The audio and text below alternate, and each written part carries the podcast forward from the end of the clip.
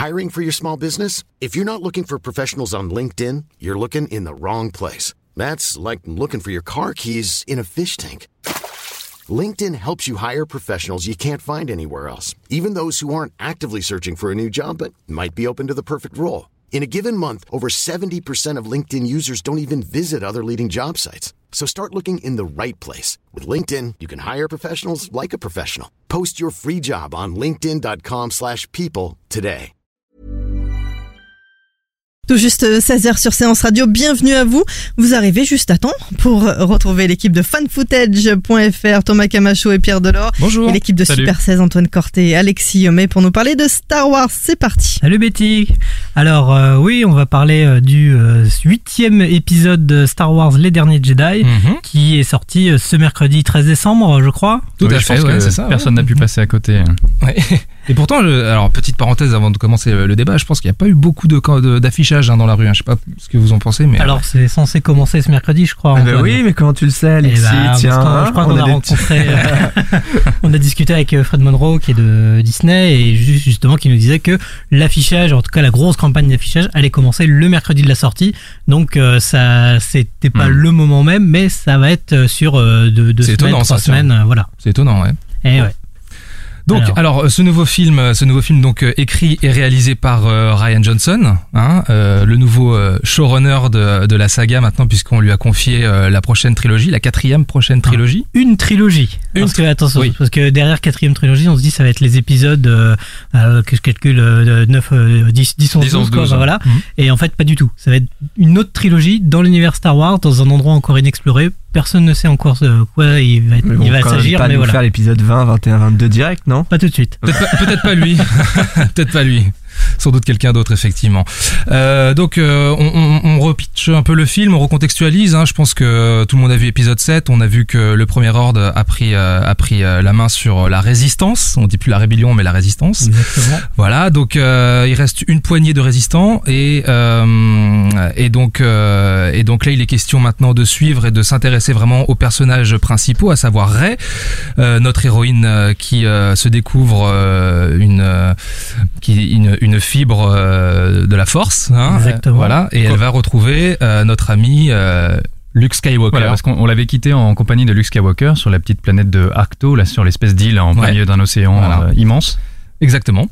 Et puis euh, et puis on va également suivre. Ça va être aussi l'occasion d'approfondir euh, les personnages euh, qui euh, qui sont autour, hein, la team, à savoir donc Poe Poe Dameron, le, le commandant de la résistance. Euh, il va y avoir également donc Finn euh, qui était tombé dans le coma à la fin euh, à la fin du, du, du- d'épisode 7. Ouais. Voilà. Euh, alors qu'est-ce que que- qu'en avez-vous pensé, messieurs? Je vous en prie. Commencez. Allez-y. Ah, moi, forcément, euh, j'avais eu énormément d'attentes puisque le 7, je l'avais profondément détesté. J'avais Ouais. profondément Voilà, ennuyeux deux, et, ouais. et peu inspiré. Euh, Rogue One, ça m'avait un petit peu ravivé euh, l'espoir puisque, Mhm. bon, même si le film avait subi quelques réécritures, j'étais quand même très intéressé de savoir que le 8 était entièrement à la fois écrit, réalisé par Ian Mhm. Johnson, qui avait même plus eu de réécriture et tout ça. Et finalement, le film, je l'ai trouvé très intéressant parce que au moins, il est audacieux, il propose certaines choses, des choix bon, sur lesquels je suis pas forcément toujours d'accord, mais au moins, il, il tente des choses nouvelles qu'on n'avait Mhm. pas encore vues avant, et notamment par rapport à Abrams, c'est un petit peu le jour et la nuit. Mais après, je trouve qu'il manque un petit peu aussi d'ambition. Il est, il est audacieux sur certains trucs, mais ça manque un petit peu d'ampleur sur certaines, Mhm. sur certaines séquences. Antoine? Oui, bah moi je suis un peu d'accord avec Alexis, c'est-à-dire que j'ai retrouvé euh, l'ambiance de, de la première trilogie, donc euh, j'ai- bien aimé, sachant que je ne me suis pas endormi, donc euh, c'est déjà un bon Ah. point s'agissant de Star Wars. Euh, des quelques scènes too much quand même, hein. Ouais. on, va- on va pas dire lesquelles, mais euh, Oui, parce qu'on précise, on, on- évite les spoils. Hein. On Euh, va ouais, juste. euh. Mais euh, c'est vrai que ça va un petit peu loin. Et par contre, j'ai noté quelque chose qui dénote par rapport aux anciens, c'est beaucoup d'humour. Je sais pas si euh, si c'est Hmm. Quelque chose d'inhabituel dans la saga Star Wars, mais là, en tout cas, euh, Hmm. j'ai trouvé que ça allait euh, vraiment sur des blagues euh, et même euh, des petites des, des petites anecdotes euh, qui doivent être hors plateau ou ce genre de choses. Donc voilà, globalement, un beau renouvellement de la saga et, et une impression plutôt positive sur ce film. Pierre? Ben, moi justement, je vais rebondir un petit peu sur l'humour parce qu'effectivement, c'est un des aspects qui est surprenant du film. Et j'avais l'impression que j'étais un peu le plus mitigé sur, euh, Star Wars épisode 8. Je suis pas complètement fan, même si je lui reconnais beaucoup de qualités. Simplement, euh, pour moi, ne serait-ce que l'introduction, les toutes premières images du film, ça a été extrêmement problématique. C'est-à-dire qu'on commence, je vais pas expliquer ce qui se passe, mais Là, pour moi, on va clairement draguer du côté de Guardian of the Galaxy, de Star-Lord.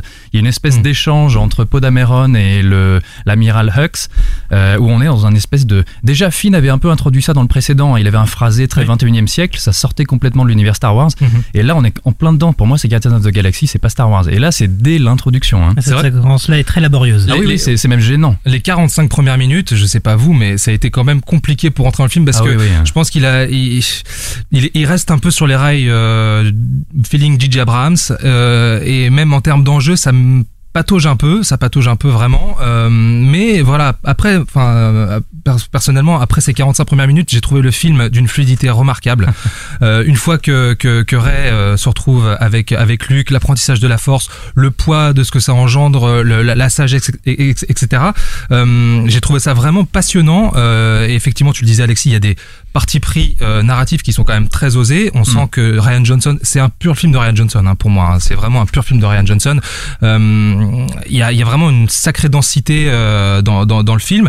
Et, et moi, ce que ce que je te disais à la sortie, euh, Pierre, hier du, du, du film, c'est que le, ce que ce que ce que je trouve vraiment très intéressant, c'est que hum, il est bien plus conséquent dans la dans la dramaturgie par rapport à l'épisode 7. Ah oui, mais c'était pas très difficile. hein. L'épisode 7, c'était le vide abyssal. Oui, mais quand même, tu vois, il y a Disney derrière. Ouais, tu ouais, te dis, ça aurait pu être hyper lisse. Non, bah non. Ryan Johnson, on lui a confié les rênes. euh, il écrit, c'est lui, c'est le scénariste. C'est ça qu'il faut qu'il faut préciser quand même. C'est le scénariste. C'est vraiment lui qui a écrit le film. euh, Après, après, il discute quand même avec Kathleen Kennedy qui Hmm. donne quand même le feu vert ou pas. Ah, évidemment. il reste une voilà. charte, une charte à respecter. Mais ce qui est assez intéressant, c'est voilà, c'est une des qualités que je lui reconnais, c'est que pour moi, bon, le 7, ça avait été vraiment épouvantable, y compris Rogue One. Bon, pour le coup, je suis pas du tout fan de Rogue One, Euh, mais on sent que Ryan Johnson, il est un peu obligé de passer derrière ce qu'avait Oui, établi euh, J.J. Abrams. Donc il y a des impératifs à respecter. Et en même temps, je lui reconnais cette qualité, c'est il, il fait un peu le ménage, genre il se débarrasse Oui, de oui. beaucoup d'absurdités qui avaient été établies par l'épisode 7. Et ça, pour le coup, ça fait un petit peu du bien. Alors, oui, parce que vas-y, Au niveau d'absurdité, quand même, il y a un moment donné, il faut, euh, il faudra dire à Laura Dern que quand il faut, quand on dirige un vaisseau, il faut éviter de se mettre en robe de gala. C'est plus pratique pour euh, pour bouger. Oui, bah oui, il y a- il y a des personnages qui sont assez faibles, effectivement. Le- Laura Dern, elle fait partie de ces gros, ces, ces, ces acteurs de renom euh, qui sont venus. Il y a Benicio del Toro aussi, notamment Mm. dans le film. Des, des grands acteurs qui sont là pour euh, une scène de une à deux minutes. Et c'est ce que je reproche aussi, c'est qu'il y a beaucoup de choses qui me paraissent complètement anecdotiques dans le film. Mhm. Il y a une espèce de subplot euh, que je vais pas révéler, mais à un moment on va sur une autre planète où justement il y a cette histoire avec Benicio del Toro. Ça pourrait être absent du film, ça ne changerait absolument rien en fait. Mm. Pour moi, c'est un ressort complètement gratuit qui n'apporte rien, qui est d'ailleurs, euh, on s'en débarrasse en un tour de main comme ça, puis on n'en parle plus une seule seconde. Et Benicio, Benicio del Toro euh, disparaît totalement. euh. Oui, oui, non, mais euh, ça, ça, je, je suis parfaitement d'accord. Il y a plein de faiblesses euh, de, de ce côté-là pour les personnages, euh, les nouveaux personnages qui arrivent et qui viennent, soi-disant enrichir, enrichir le film. Mais au-delà de ça, j'ai redécouvert Kylo Ren. Euh, j'ai, euh, je veux dire, c'est le jour et la nuit par rapport Ouais. au précédent film. Euh, il est beaucoup plus complexe. On, on aborde effectivement euh, les conséquences que qu'a eu euh, le, le, le- le décès de son père, donc à Han Solo. Enfin, Euh, il y a, y a, il a des dilemmes, il a des dilemmes moraux. Euh, Il y a Ray qui gagne en, en- en charisme. Euh, Flynn, euh, Flynn, pardon. est plus intéressant car moins grande gueule. Euh, voilà, enfin moi je, je, je trouve que on, on a franchi un, un pas. Euh, la nostalgie, euh, elle y est toujours un tout petit peu quelque part. surtout avec Luc. Oui, ouais, ouais, ouais, bien sûr, bien sûr. Mais et, et d'ailleurs, Luc, euh, enfin, euh, performance, hein, une belle performance. Hein. Alors, Mm. moi, je je suis pas totalement d'accord, notamment sur Kylo Ren. Mhm. Je trouve qu'il y a un gros problème de caractérisation parce qu'on a beaucoup reproché à celui-ci d'être un peu euh, euh, fa- faiblard, de pas assumer euh, avec Dark Vador un peu la la la suite quoi. Mais là, moi, je me pose de vraies questions parce que effectivement, on est dans une ambiguïté. Est-ce que c'est le gros Dark Vador ou est-ce que c'est le, le, le méchant avec euh, ses inquiétudes? C'est c'est ce qui me pose souci. Si, si je peux me permettre, je sais pas si tu avais envie de dire quelque chose là-dessus. si je peux me permettre, je pense que le plan initial de J.J. Abrams et de son équipe, c'était d'en faire un nouveau Dark Vador, c'est-à-dire qu'il lui avait fait un casque qui était Mm. exactement similaire. Euh, ils s'habillaient de la même manière. C'est quelque chose qui me dérangeait dans l'épisode 7, c'est que c'est tellement un film de fan service que même les personnages eux-mêmes étaient fans des personnages de Star Wars. Mais oui. Et donc Kylo Ren était obsédé par Dark Vador. Et ben là, c'est une des choses qu'on peut au moins saluer dans ce nouvel épisode, c'est que Ryan Johnson Hmm. débarrasse un petit peu Kylo Ren de ces espèces d'attributs de pseudo Vador. Euh, D'ailleurs, c'est quasiment ça. On lui dit qu'il sera qu'un Vador d'opérette et que ça ne Oui. fonctionne pas. Donc il se débarrasse de ses attributs et il peut enfin évoluer, aller vers quelque chose d'autre, explorer son personnage en tant que Kylo Ren et pas qu'en tant que pseudo Vador. Bah, même le personnage de Rey, puisque dans, dans le set, c'est le personnage du fan ultime, puisque Ouais. en plus déjà qu'elle connaît un petit peu l'histoire de, de Luke Skywalker et tout ça, bah, elle a récupéré un robot, Ouais, euh, elle, elle est Jedi, elle est recrutée par Han Solo pour euh, bosser sur le Faucon Millennium. Et elle lui dit Enfin, Waouh, vous êtes Han Solo, j'ai toujours rêvé de vous rencontrer, c'est Exactement. extraordinaire. Mais ça, et donc, en fait, elle incarnait le, le, le, le fan et donc elle est à la fois Jedi et euh, Han Ouais. Solo en même temps quoi. Donc c'était génial. Mais et il y a autre chose qui me gêne un petit peu dans le. Bon là, je me fais vraiment l'avocat du diable. Vas-y, Il y a- des choses. prie. Il y a des choses que j'ai aimées quand même pas. dans le film. Mais il y a un truc, c'est que pour moi, Star Wars et euh, je sais pas si je suis le seul à, à penser ça, mais la trilogie originelle en tout cas. C'est vraiment ce, ce- cet aspect de jamais vu, de sidération totale. Quand chaque film sortait, on avait toujours quelque chose de absolument nouveau. Hmm. Et on voyait l'Empire contre-attaque, on voyait, on voyait le retour du Jedi, on se retrouvait toujours avec des, des, des scènes et des éléments complètement iconiques. Et ce que je reproche à cet épisode 8, c'est Il y a que des passages iconiques. ben, et ben moi, tu vois, je retiens, je vois pas ce qui est euh, absolument sidérant, absolument iconique ou jamais vu. C'est-à-dire que je ne retiens, par exemple, aucun design de vaisseau. Ah et pourtant, oui, alors, et pourtant, oui. on est dans Star Wars.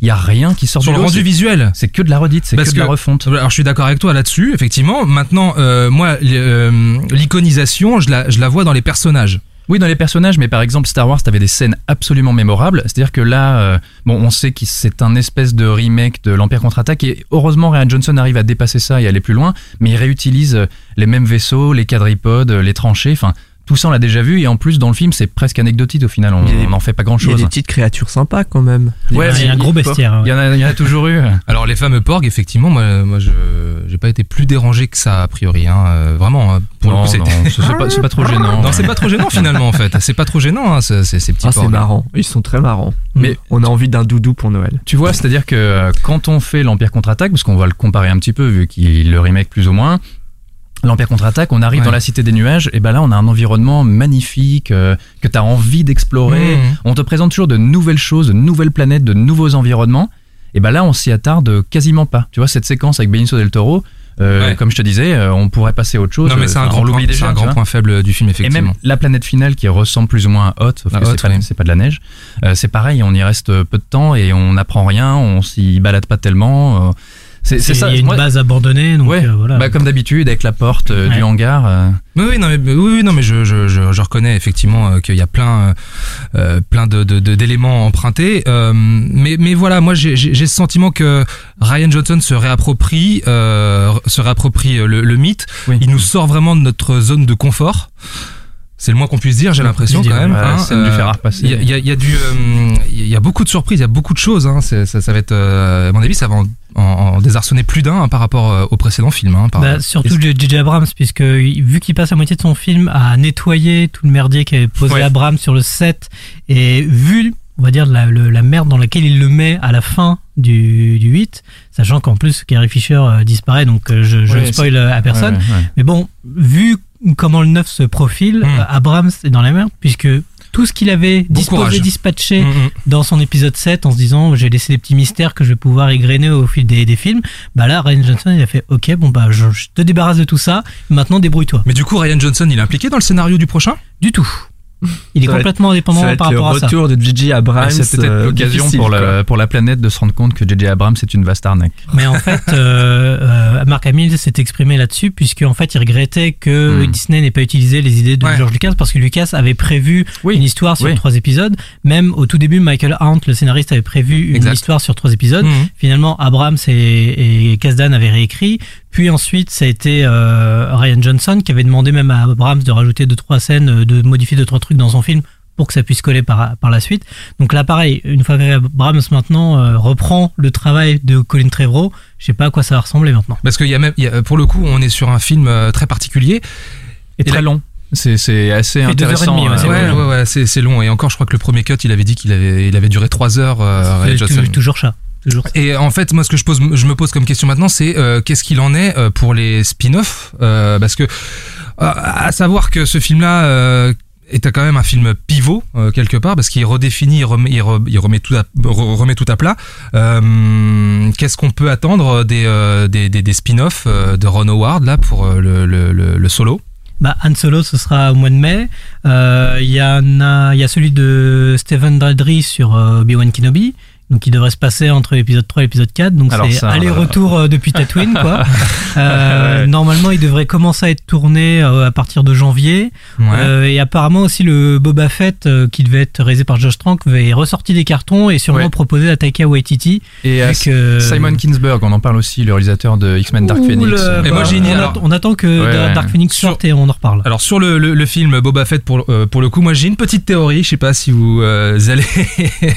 bah, on a appris euh, hier ou avant-hier que Joe Johnston, qui est le créateur original de Boba Fett. qui est le hein, créateur qui original de Boba Fett, revient dans le giron de Disney pour faire, les, pour faire les, les reshoots de la version live de euh, Casse-Noisette, l'adaptation live de Casse-Noisette. Donc je me dis, c'est peut-être pas innocent tout ça, peut-être qu'il y a eu un deal de passé, on sait pas, on... ça peut être Bah, une surprise, ça peut être euh, bah, intéressant, hein, ceci dit. Donc moi je suis, je suis assez contre l'idée de faire des spin-offs, hein, sûr, je suis mais- un peu un extrémiste, mais euh, le truc c'est que si quelqu'un doit s'occuper de Boba Fett, euh, en toute logique j'aimerais que ce soit Joe Johnston, ouais, bien sûr. Bah, évidemment. Ma, ma, ma théorie, et ça me désole de l'annoncer, mais ma théorie c'est que pour les prochains Star Wars, pas forcément les spin-offs, mais à la réalisation, comme Kathleen Kennedy avait dit des, des femmes, on risque d'avoir Ava DuVernay à la réalisation. Oula. J'en ai rien à foutre de Boba Fett, mais j'irai même pas le voir, je crois. Même si c'est Joe Johnston, le créateur qui revient... euh, non Ah, Boba Fett, c'est le chasseur, c'est ça Ouais. Ouais. Bah non, non, rien à foutre. Et Han Solo, pareil, Oh si, Yann Solo, si, ça va être, ça va être sympa. ça va être Ça sympa. va être épique. Euh, messieurs, une petite note euh, sur 10 Qu'est-ce qu'on dit euh, à propos de Star Wars épisode 8 Allez, si c'est sur 10, allez, on met un, un, un bon 6. Je suis généreux. Un bon 6 7. Ah bon sang, c'est difficile. Je suis peut-être à 5, 5 Ah ouais, à ce 5 ou point. 6, 5 ou À, 6. à peine un point au-dessus euh, de, de Mais il faut- il faut réveil de la force. Il faut que j'y réfléchisse. Bah, je pense que ça mérite un deuxième visionnage. euh, oui, ouais, ouais, ouais. dans, dans tous les cas, moi je mettrais un bon 8,5. Ouf, ah ouais, d'accord. Ah ouais, ouais, vraiment un bon oui, 8,5 C'est parce ce que ça avec les stars. j'achète. 8,5 pour moi. Merci les garçons et on vous retrouve euh, dès ce soir en podcast sur SoundCloud, iTunes et tous les autres agrégateurs et à partager bien sûr à l'infini. Bon après-midi avec nous sur Séance Radio et on continue avec vos plus belles musiques de films. Normally, being a little extra might be a bit much, but not when it comes to healthcare. That's why United Healthcare's Health Protector Guard fixed indemnity insurance plans, underwritten by Golden Rule Insurance Company, supplement your primary plan so you manage out of pocket costs. Learn more at uh1.com.